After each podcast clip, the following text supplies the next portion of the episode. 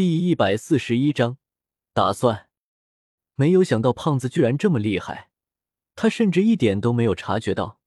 萧天内心很是惊悚，奇怪，他既然这么厉害，怎么不抢我的符文啊？忽然间，注意到一个严重的问题，萧天眉头顿时皱了起来，有些好奇的开口道：“对方实力这么强，按理说压根不会怕自己啊。”怎么可能为了两枚符文就被自己吆五喝六的？都这么牛逼了，还来做生意赚符文，这是自己在找虐吗？你以为是他不想抢吗？听到萧天这话，李白神色也变得凝重起来，内心不禁为胖子感到同情，有些无奈的开口道：“你的意思是有人不让他抢符文？”听到这话，萧天一愣。眼中闪过一道亮光，失声开口道：“难怪大唐能够抵抗魔兽，看样子背后还站着其他人啊！这些事你自己知道就好了。估计不久后，他们也会来找你的。”见萧天已经明白过来了，李白点了点头，颇有深意的开口道：“曾经，他也以为他是大唐最强的人了，但从女帝口中得知。”这个世界还存在神秘的人，他们同魔神首领一样，一直活到了现在。也正是因为他们，魔兽界才和人类持衡。听到李白说对方还要来找自己，萧天顿时有种要跑路的冲动。呜呜呜！他就是过了打一个副本的，他一个小扑街，突然被一群大佬包围着，压力山大啊！你就放心吧。既然女帝说你有战胜魔神的方式，他们也不会对你怎么样的。注意到萧天脸色变了，李白笑了笑，不由得安慰道：“开什么玩笑？我怎么可能害怕？”听到李白这话，萧天直接瞪了他一眼，没好气的说道：“这个世界的高手，哪个他没有玩过玩游戏？别以为此刻成精了，小爷我就会怕了。”哈哈哈，没错，有什么可怕的？我也想见识见识，他们是不是真的有那么厉害？听到萧天这话，李白也是笑了起来，一抹战意从眼里一闪而逝。就算他们活了几千年了，他李白又有何惧？萧天，你这么装逼，让我怎么接着装下去？萧天一行人回到了平江城。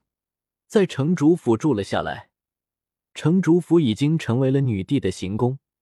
女帝的到来也在平江城掀起了轩然大波，让你们担心了。房间内，萧天看着云云几人，缓缓吐出一口气，有些愧疚的开口道：“原本是想带他们来这个世界见识见识的，谁曾想到这个世界的威胁居然比斗破世界还大，而且……”自己等人的身份居然还暴露了，幸亏女帝顾及到自己救世主身份，没有下手，要不然他都没地后悔去。一切没事就好，这也怪不得你。闻言，云云摇了摇头，毫不犹豫的开口道：“既然决定来这个世界，其中的危险他们也是有所准备。好在一切都安然无恙。”嗯。小医仙和青灵二人也是点了点头，并没有抱怨萧天的意思，反而觉得有些内疚。他们二人的实力实在是太弱了，压根帮不了什么忙，只是累赘而已。要不然，我先送你们回去吧。闻言，萧天想了想，不由得开口道：“这个世界危险太大了，他们待在这里，他内心很是不安。”开什么玩笑！要回去一起回去，别想着丢下我们。听到这话，美杜莎瞪大了眼睛，狠狠的瞪了萧天一眼，脸上满是愠怒，显然是被萧天的话给激怒了。萧天，不回去就不回去，那么凶干什么？弄得伦家怕怕的。萧天，你也别多想，安心就好了，我们不会出事的。没有想到萧天居然想让他们回去，云云和小医仙面面相觑，无奈一笑，小医仙不由得安慰道。看到几人都不愿意回去，萧天点了点头，也没有多说。要是连几个女人都保护不了，他干脆买块水豆腐拍死自己算了。你们就待在这里，我去找女帝问问到底是什么情况。想到女帝那边，萧天并没有打算继续装模作样，想去问问到底怎么回事，为何对方会说他身上有打败魔神的能量？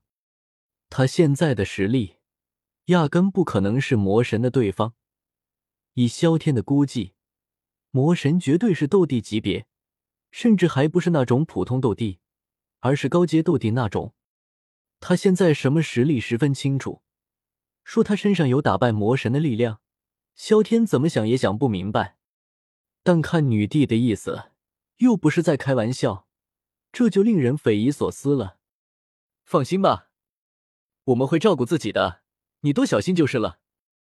云云点了点头，回道：“嗯。”闻言，萧天也不想继续等下去，直接向着女帝的寝宫而去。注意到自己肩膀的美杜莎，萧天笑着点了点头。美杜莎顺着萧天的手臂落下，最后缠在了手腕上。按理说，这个世界的符文，萧天也已经得到了。完全可以直接离开了，但萧天并没有选择这样做。人生需要的是不留遗憾，而不是逃跑躲避。既然来到了这个世界，不弄清楚情况，在这个世界留下灿烂的一笔，他逼王萧天不甘心就这么离开。往小了说，李白把符文全给了他，这份情谊，要是他突然间跑了，那算什么东西？简直是狗屎不如啊！城主府此刻把守极为严密，不时可以看见黄金卫士在巡逻。李白不喜欢这种氛围，所以并没有待在城主府，也不知道跑到哪里去了。守卫的士兵任凭着萧天到处走动，没有一丝要盘查的意思。女帝已经下了命令，允许他随意走动，哪怕是离开也不得阻拦。要不然，萧天怎么可能住进城主府？你怎么在这里？正当萧天走着走着，突然间一道震惊、愤怒的声音响了起来。萧天扭头看去，发现居然是一个陌生姑娘，顿时一脸懵逼。只见来人面容娇美，肌肤白里透红，身穿着一身白色女子静服，头上扎着马尾，看样子活泼无比。脸上愠怒、嘟着脸的样子，更加增添了几分可爱。